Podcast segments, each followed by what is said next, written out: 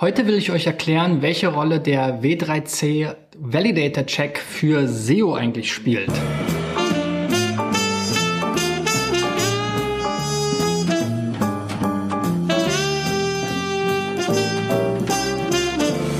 So, Freunde, in der 167. Folge von SEO Driven arbeite ich mich weiter in meiner SEO-Themenliste und bin angelangt beim W3C Validator Check. Das ist eben einer der technischen oder eine der technischen Quelltextprüfungen, die so zum Standard gehören, wenn man sich eben On-Page SEO einer Website anschaut. Das ist auch in vielen Tools integriert, wie eben zum Beispiel äh, Write, was ich hier sehr gerne nutze.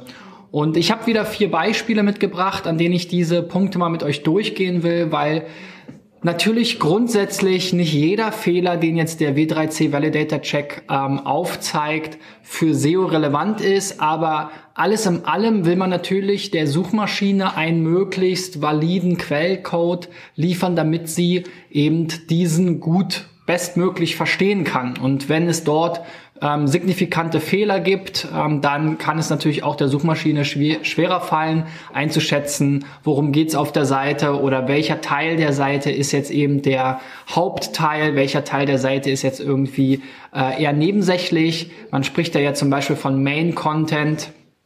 Und wenn das eben im Quelltext so chaotisch ist und vielleicht auch der Quelltext sehr äh, sogar fehlerhaft ist, dann kann es eben der Suchmaschine schwerer fallen, sowas zu erkennen und das kann dann zum Nachteil für die Suchmaschinenoptimierung der Website sein. Ja, wie gesagt, ich habe vier Beispiele dafür mitgebracht. Wenn du auch mal dabei sein willst, dann geh jetzt auf digitaleffects.de slash SEO-driven und reiche deine Domain ein.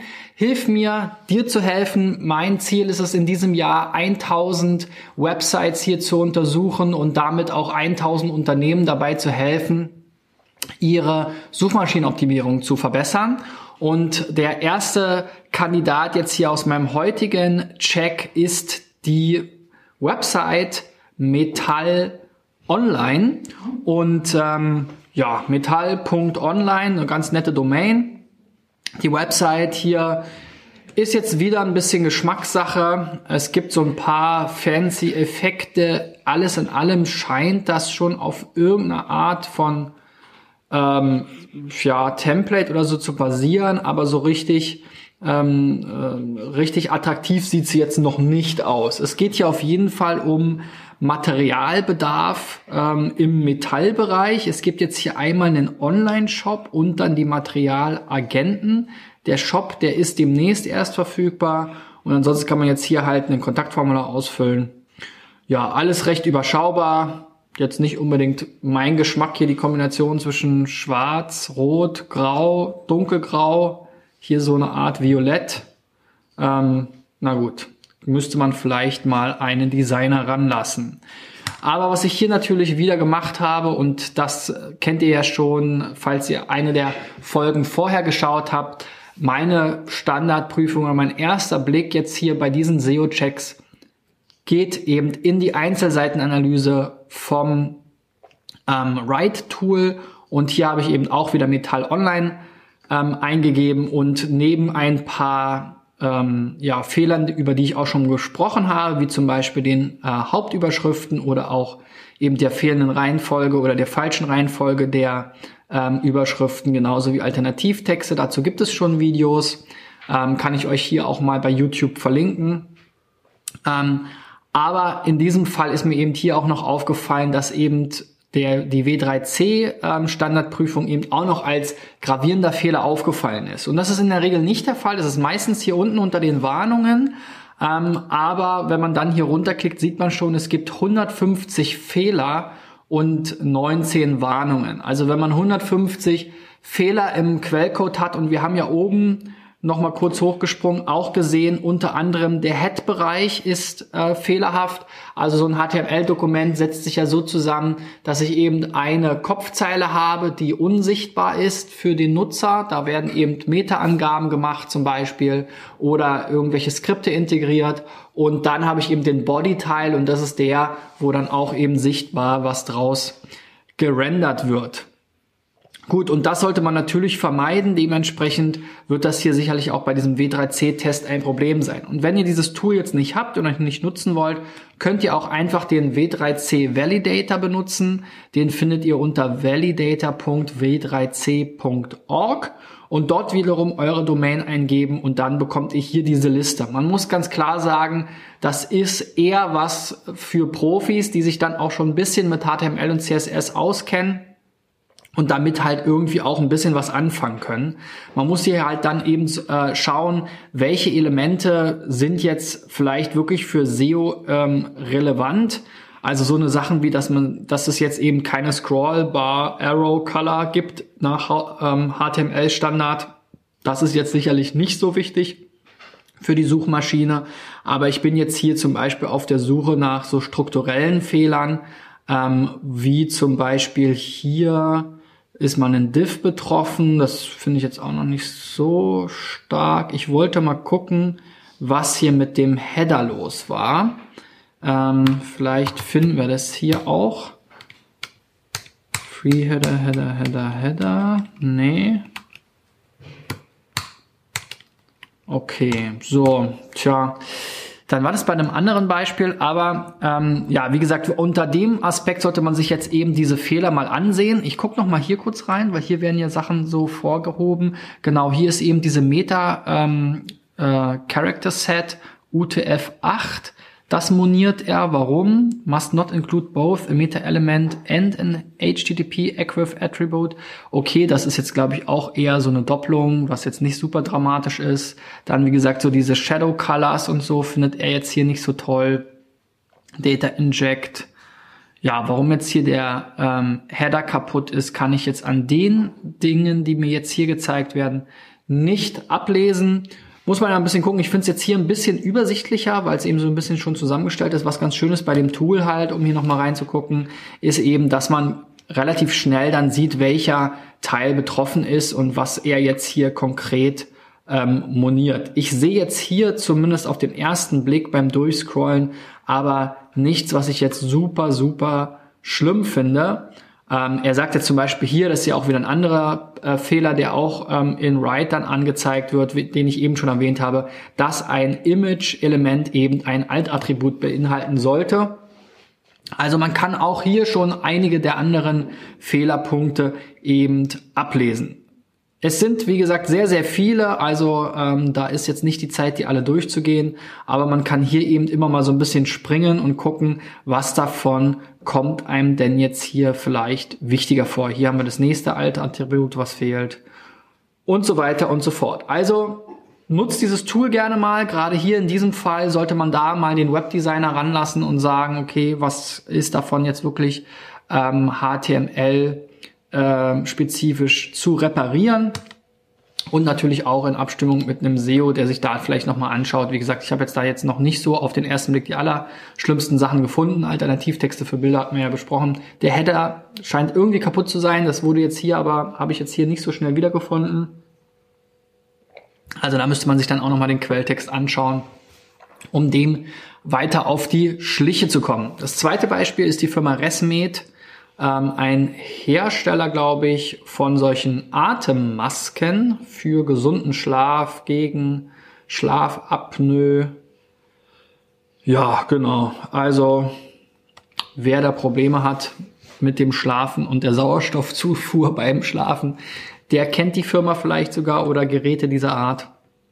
Auch die Seite habe ich wieder hier reingegeben und dabei ist mir sogar noch was anderes aufgefallen. Und zwar ist jetzt hier, einerseits mag ich es generell nicht, wenn so die Startseiten, auch wenn es jetzt eine Länder- oder sprachspezifische Startseite ist, immer unter so einem, ähm, also eben irgendwie eine Unterseite haben. Also nicht jetzt die Index-HTML, die man dann auch weglassen kann. Also DE, DE wäre jetzt eigentlich aus meiner Sicht das richtige Verzeichnis und dabei könnte es aufhören. Und wir sehen halt, hier ergibt sich dann auch nochmal ein Problem. Da will ich kurz mal drauf eingehen. Ähm, es wird nicht indexiert, weil der Canonical eben hier auf diese Variante verweist. Ähm, wenn ich diese URL entsprechend überprüfen lasse, dann sehe ich, die wird wiederum weitergeleitet auf die Variante, auf der wir eben waren, eben mit HTTPS. Also hier gibt es so eine äh, Verkettung von Fehlern, die natürlich auch den Quelltext betreffen, aber jetzt nicht unbedingt nach W3C-Standard äh, nicht valide sind. Also das muss man auf jeden Fall auch beachten, solche Redirects und Canonicals, damit kann man sich ein Eigentor schießen und am, am Ende bedeutet das jetzt eigentlich für beide Varianten der Schreibweise, dass sie nicht indexiert werden soll. Da wird dann also Google irgendwie sich einen Reim drauf machen und gegebenenfalls eine der beiden Varianten einfach ignorieren. Und dann hat man da auch wieder etwas an Kontrolle verloren. So, W3C wollten wir uns angucken. Immerhin noch 55 Fehler und 55 Warnungen, also auch insgesamt über 100. Hier ist jetzt eben tatsächlich auch mal im Header was kaputt gewesen. Genau das war das Beispiel. Hier wird eben dieser Head-Tag direkt geschlossen. Das ist in diesem Fall eben gar nicht vorgesehen, sondern der Header muss ja immer irgendwelche Informationen, mindestens den Titel beinhalten, die Meta-Robots-Angaben und so weiter und so fort. Das sollte man also nicht machen. Das finden wir hier auch direkt dann wieder eben, dass hier Head Slash ist. Dann sagt er halt, es ist Non-Void ähm, äh, HTML-Element und er soll, er würde das eben jetzt hier ignorieren, diesen Slash und als Start-Tag nutzen, kommt dann aber eben direkt ähm, eine Zeile oder ja, zwei, drei Zeilen weiter ähm, hier in Zeile 11 zum nächsten Head-Tag ähm, und sagt, okay, den hat er schon gehabt, also hier gibt es jetzt eine Doppelung. Und das kann natürlich immer dazu führen, dass das Dokument nicht richtig interpretiert werden kann, weil jetzt hier eben einfach der HTML-Code nicht äh, ähm, valide ist. Also auch hier sollte man dann wieder durchgucken. Auch hier so eine Meldung ist jetzt auch für SEO nicht so relevant, aber für die Nutzer. Eben der Viewport verhindert jetzt hier, dass die Nutzer selber die Seite nochmal im mobilen, äh, in der mobilen Nutzung ähm, entsprechend ähm, scalen können, also selber sozusagen durch dieses äh, Schieben mit den Fingern, durch dieses Pinchen ähm, entsprechend selber nochmal reinzoomen können. Also das wird hier durch den durch den HTML-Tag-Code, ähm, durch den Viewport-Angabe hier User Scalable No äh, verhindert und das sollte man einfach sein lassen, wird jetzt hier auch wiederum gesagt. Okay, dann sowas, was ich jetzt hier wirklich nicht so wichtig finde, dass man jetzt den Type nicht mehr bei JavaScript-Ressourcen angeben muss.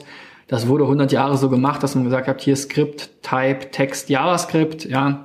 Das ist halt einfach sozusagen veraltet wahrscheinlich, aber das wird jetzt nicht den Code unlesbar machen und ist jetzt auch SEO-technisch nicht so relevant. Dann finden wir hier nochmal, dass es eben eine Meta-Description gibt, die leer ist. Um, ähm, a document must not include more than one. Ach so, es gibt sogar zwei Meta-Descriptions und diese ist in diesem Fall auch noch leer.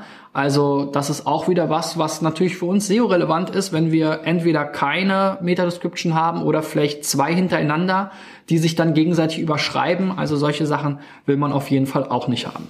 Ihr merkt so langsam, worauf ich hinaus will. Ich gucke hier natürlich immer auf die äh, Dinge, die jetzt auch irgendwie eine Auswirkung haben auf die Suchmaschinenoptimierung potenziell. So, das dritte Beispiel ist Trails, Ru Trail Runners Doc. Hier geht es um das Trail Running. Es ist ein Trail Running Blog ähm, von einem Trail Runner aus dem Rhein-Mosel-Gebiet, also was auch immer Trail Running ist. Ich bin nicht so der Sportler, aber ähm, diejenigen, die das kennen, werden sicherlich sofort was damit anfangen können. Ist auf jeden Fall eine Nische. Es gibt hier einen Blog, einen Podcast, Tests zu verschiedenen Produkten. Hier so eine Kampagne, Partner und hier noch irgendeine ähm, ein Event oder sowas. Finde ich ganz okay, auch wenn es jetzt nicht mein Thema ist. Ganz ansprechend und ganz sinnvoll strukturiert, auch wenn jetzt ich mich frage, was jetzt hier, ja, das ist ja schon so ein bisschen die Blog-Startseite. Okay, es gibt dann jetzt hier nochmal die Blog Übersichtsseite. Das ist in verschiedene Kategorien aufgeteilt. Die Kategorien sind jetzt weniger SEO relevant benannt, finde ich. Also die Trampelpfade, ich glaube, danach wird keiner suchen. Ähm, Thüringer Wald ist dann sicherlich wieder interessant. Ähm, ja, na, ihr wisst ja, wie ich da vorgehe. Ich würde mir halt immer wünschen, dass das Hauptkeyword dann hier auch steht. Ne? Und hier muss man dann sehen, was ist jetzt hier die Startseite. Dann würde ich hier schon hinschreiben, Trail Running Blog da Trail Running Podcast, hier Trail Running Tests oder sowas, ne? Weil wenn ich dann da entsprechende Unterseiten habe und die zum Ranken bringen will oder auch die Startseite, der eben entsprechend nochmal in der internen Verlinkung, dazu habe ich auch schon mal ein Video gemacht, verlinke ich euch hier oben in YouTube, dann könnt ihr da nochmal nachschauen. Gut, mein Thema war jetzt hier aber ein anderes. Ähm, auch hier gibt es wieder ein paar ähm, gravierendere Fehler. Also persistente Verbindung hatte ich schon mal gesagt. Ähm, das hilft halt, dass nicht bei jeder, bei jedem Dateiabruf äh, immer wieder eine neue Verbindung äh, hergestellt werden muss. Damit beschleunigt man den Seitenaufbau. Noch viel besser ist es, wenn man auf HTTP 2 umstellt. Dann entfällt das sowieso, beziehungsweise da ist das sozusagen Standard. Ähm, dann gibt's hier Weiterleitungsprobleme. Ähm, auch die SSL-Seite wird nicht richtig weitergeleitet. Die Autor-ID ist irgendwie fehlerhaft. Und dann haben wir hier noch eine ganze Reihe anderer Sachen, unter anderem eben auch wieder die W3C-Prüfung, ähm, die hier fehlgeschlagen ist, mit immerhin auch 52 Fehlern, also fast so viele wie im Beispiel eben. Und als erstes steht jetzt hier was zum Thema ähm, äh, zum Thema Style Sheet. Das ist hier nicht benötigt. Also auch hier muss man nicht mehr sagen Type Text. Das hatten wir eben bei dem Beispiel mit ähm, äh, JavaScript auch. Also dieser Type bei den üblichen ähm, ähm, ja, Verwendungen, also JavaScript und Style Sheet braucht man das halt nicht mehr angeben. Ist jetzt nicht so super wichtig. Ich sehe jetzt hier in der Übersicht erstmal so auf den ersten Blick noch nichts, was mich jetzt super äh, interessiert. Aber wir gucken mal hier nochmal in dieser Liste, was uns hier noch so über den Weg läuft. Halt Box Shadow hatte ich mal nachgeguckt. Eine Null gibt's halt nicht, da schreibt man dann None hin. Ansonsten muss es halt in Pixeln oder äh, Punkten oder ähnliches angegeben werden.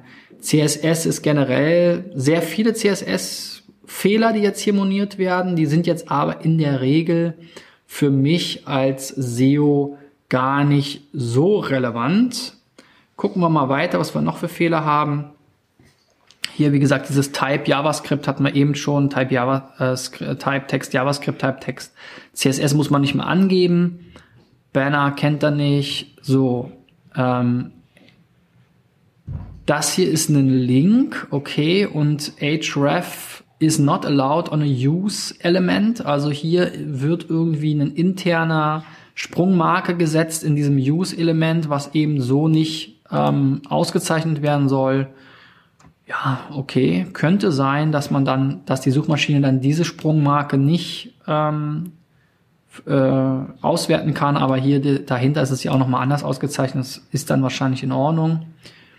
Dann haben wir hier Main, the main role is unnecessary for the element main, ja, okay, das ist auch eine Doppelung, ist auch nicht super wichtig. Mit diesen ähm, mit diesem Text kann man halt so ein bisschen anzeigen im Quelltext, wo beginnt denn jetzt nochmal so der Main-Bereich. Main-Content ist da auch ein Stichwort zu. Border ist wieder eine, eine Darstellungssache. Ja, also wenn wir uns hier durch ähm, scrollen, ein, zwei Sachen hatte ich ja schon mal angesprochen. Hier wiederholen sich auch viele Dinge.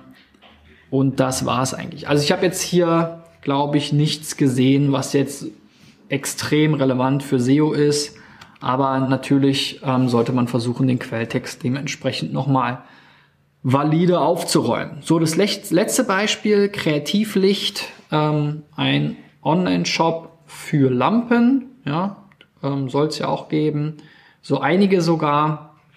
Hier auch wieder Navigation, eigentlich so nach meinem Geschmack in Anführungszeichen, dass man hier eine gute interne Verlinkung schon mal hat. Sowas wie LED-Lampen. Hier nur Zubehör würde ich natürlich nicht sagen, sondern würde ich dann eben Leuchtmittelzubehör sagen. Also nicht immer davon äh, bei der Benennung von sozusagen den Elternelementen ausgehen, sondern hier gerne immer wieder auch bei der internen Verlinkung das nochmal benennen. Weil am Ende, wenn ich hier draufklicke, habe ich das wieder in der URL. Die Kategorie heißt im Zweifel so, okay, jetzt springe ich hier sogar zu einem Produkt, weil es wahrscheinlich nur eins gibt. Naja, aber solche Sachen wiederholen sich dann einfach und dann hat man eben da den, das Potenzial der internen Verlinkung und auch der H1, Titel und so weiter nicht vernünftig genutzt. Schauen wir in die Einzelseitenanalyse. Hier sehen wir, eine H1 fehlt, Alternativtexte fehlen, Titel ist zu lang und so. Dazu habe ich alles schon Videos gemacht. Ähm, zu den Alternativtexten kann ich euch auch nochmal hier oben verlinken. Ansonsten haben wir, sind wir dann hier irgendwann wieder über die W3C-Standards gestolpert und da habe ich mich halt gefragt, okay, was davon ist denn jetzt wirklich SEO-relevant? Hier haben wir wieder diese Viewport-Geschichte, das hatten wir eben schon, dass eben nicht erlaubt wird zu scrollen ähm, oder zu scalen, also zu rein zu zoomen Ähm, das sollte man vermeiden, ist jetzt eher eine Usability-Frage. Ähm, was haben wir hier noch? Okay, ein Image-Element ohne Source. Ja, hier steht was von Source Set. Damit kann er offensichtlich nicht umgehen. Ist jetzt auch, ja, wenn das Bild entsprechend geladen werden soll, auch von der Suchmaschine sicherlich hilfreich, das valide auszuzeichnen. Okay, jetzt finde ich es hier ein bisschen unübersichtlich. Also es ist immer so ein bisschen nicht, äh, je nach Fall ähm, kann man hier springen. Man kann hier auch noch mal zum, zum Beispiel auch das filtern lassen. Ähm, Habe ich jetzt hier ursprünglich nicht gemacht. Viewport hatten wir eben schon mal. Diese Skriptgeschichte ist halt jetzt überholt. Source Set, wie gesagt, scheint jetzt hier ein Problem zu sein. Kenne ich, kenn ich jetzt auch noch nicht, bin jetzt aber auch nicht so der HTML-Coder. Also auf jeden Fall sollte man jetzt hier auch laut W3C auf jeden Fall nochmal SRC mit angeben. Was haben wir hier? Input. Interessiert Google in der Regel eh nicht, die Formulare. Namespace, Image Tags. Okay, hier fehlen wieder Altattribute. Das ist auf jeden Fall interessant für SEO. Das hatten wir ja auch schon in der Standardprüfung vom Write-Tool ähm, gesehen, dass ähm, Alt Alternativtexte für Bilder fehlen. Also hier könnte man dann schon sagen, okay, auch ohne jetzt vielleicht das ähm, Write-Tool, was ja teilweise kostenpflichtig ist, kann ich jetzt hier mit diesem Tool eben zum Beispiel auch solche Dinge entdecken. Jetzt haben wir hier wieder diese Type-Diskussion und dann sind wir durch. Okay, also Alternativtexte auf jeden Fall relevant für SEO haben wir also auch hier mit diesem Tool nochmal aufgedeckt.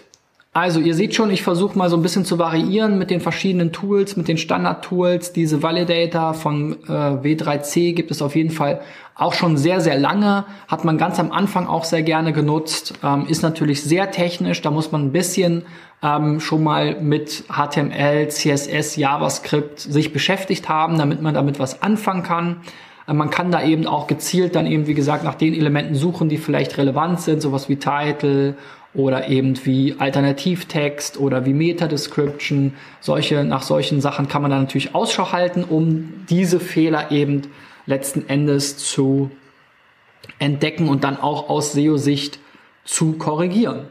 Wenn du mal dabei sein willst bei einem meiner SEO-Checks hier bei SEO Driven, dann geh jetzt auf digitaleffects.de slash SEO-Check und reiche dort deine Domain ein, die laufen dann bei uns auf. Wir gucken uns das, wie gesagt, aus verschiedenen Perspektiven an äh, und schauen, wie wir das in eine kleine Gruppe tun können, um ein Video daraus zu machen. Und dann bist du vielleicht in einem der nächsten Videos diese Woche schon mit dabei. Ich freue mich darauf, wenn ihr mir auch nochmal einen Daumen nach oben gebt, wenn ihr was hier mitgenommen habt, wenn ihr dieses Tool vielleicht noch nicht kanntet, wenn, oder wenn ihr das Tool kanntet, aber nicht genau wusstet, worauf ihr da achten sollt dann gebt mir doch gerne einen Daumen nach oben. Wenn ihr noch Fragen dazu habt, dann schreibt mir unten in die Kommentare bei Facebook oder YouTube. Ähm, ihr könnt mir auch gerne eine Facebook-Nachricht schreiben unter äh, www.facebook.com slash cbschmidt.de und wir sehen uns dann morgen wieder. Bis dahin, euer Christian. Ciao, ciao.